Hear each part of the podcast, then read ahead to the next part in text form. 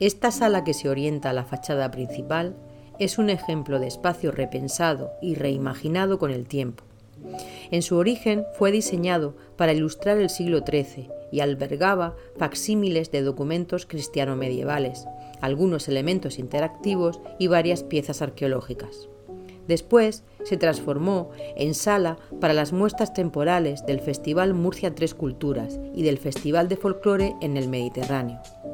Finalmente, en 2017, esta sala se volvió a destinar a la colección permanente, llevando a cabo un nuevo diseño con una forma distinta de comunicar los contenidos, en la que se priorizó el valor de las piezas y su contemplación sobre los paneles y las cartelas con texto.